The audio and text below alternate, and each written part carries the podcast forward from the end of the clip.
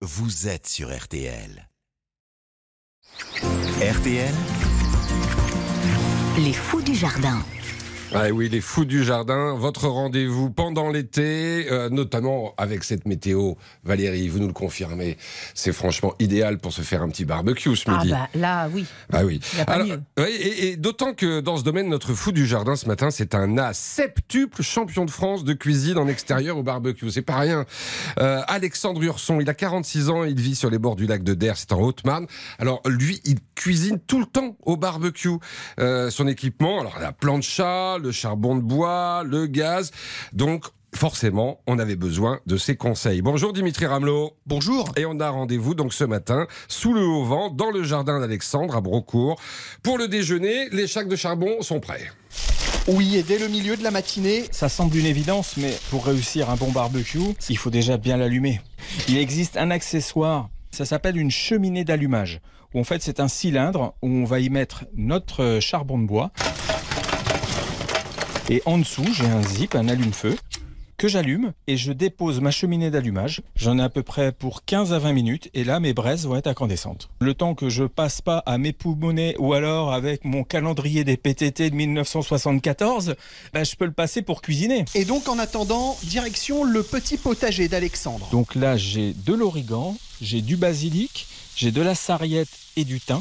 On va les découper après. Ça nous permettra d'assaisonner notre viande après la cuisson. Donc ça va pas directement sur le barbecue. Exactement, parce qu'une marinade, on la fait et finalement, elle tombe sur les braises. Donc, on va reprendre la marinade qu'on va mettre au dernier moment sur notre viande quand elle va se reposer et ça va vraiment avoir toutes les saveurs de nos herbes aromatiques en plus de la viande. Et la cagette de girolles ramassée au petit matin rejoint les bords de la plancha située dans le jardin pour finir de préparer l'apéritif. Des petits cœurs d'artichaut qu'on a réassaisonnés avec un petit peu d'origan frais qu'on a été cueillir tout à l'heure, des petites fleurs de courgettes farcies avec du fromage de chèvre et des tomates confites, des petits pois chiches Donc là on est sur les bords de la plancha et sur la grille juste au-dessus là. Alors sur la grille, j'ai commencé par faire compoter un petit peu des échalotes et des oignons. Là, on est aux bûches, oui. C'est vraiment prendre le temps et de repartager des moments ensemble. C'est un peu le slogan d'RTL, ça d'ailleurs, je crois, revivre ensemble. Ouais, c'est ça.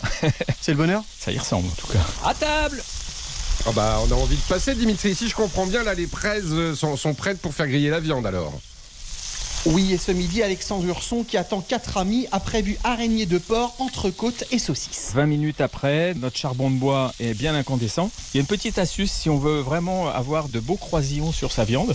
De chaque côté, on va faire un quart de tour avec sa viande.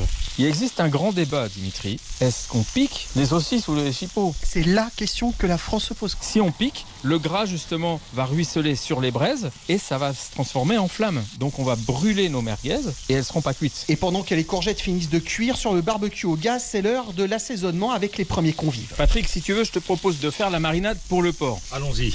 Donc on va commencer déjà par saler un petit peu la viande, un petit peu de paprika, un petit peu d'huile d'olive et on va aller chercher nos petits oignons qui sont en train de confire pour les mettre sur la viande. Et après pour le bœuf, au dernier moment, on va juste euh, saler et huiler. Vous le mangez comment, vous, l'entrecôte? Comme le chef l'a dit, saignant. On sent le passionné surtout, et ça donne envie. Vous êtes le monsieur barbecue en France aujourd'hui? Champion de France de barbecue, c'est toujours les petites étoiles qui brillent quand on allume son barbecue. Parce que ben, toujours des nouvelles recettes avec des nouveaux produits. C'est vraiment ce côté authentique et puis ça reste la première cuisson finalement que nos hommes préhistoriques ont fait. quoi. Donc peut-être que mon chromosome de l'homme de Cro-Magnon est un peu plus développé que les autres. Et pendant la dégustation de la viande, Alexandre prépare une surprise. Il nous reste toujours des braises en fin de barbecue. Dans du papier sulfurisé, j'ai mis mon chaours et puis mes petites essences. Il me reste des petites branches. Je vais les mettre au-dessus de mes braises et donc je vais fumer à chaud mon fromage et il va être coulant. C'est un délice en bouche. Les petites euh, herbes au-dessus de la viande mis après cuisson, là, c'est vraiment excellent. On attend encore un peu la fin du repas avant de lui mettre les étoiles, mais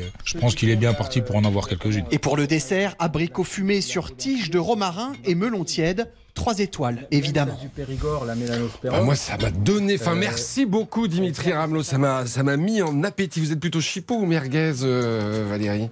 Côte de bœuf. Enfin, Ça va beaucoup trop petit la chipot ou la merguez. C'est vrai qu'en écoutant Dimitri, on se dit, ça, on, on mange comme les hommes préhistoriques, mais eux n'avaient pas d'allume-feu. Et pas de charbon euh, Et sous pas la de main, charbon, enfin, non, effectivement, dans un ça sac. devait être un petit peu plus Voilà. compliqué. Merci beaucoup à Dimitri Ramelot. On va préparer le barbecue pour midi. Quel jour sommes-nous? Ah oui, le 10 juillet.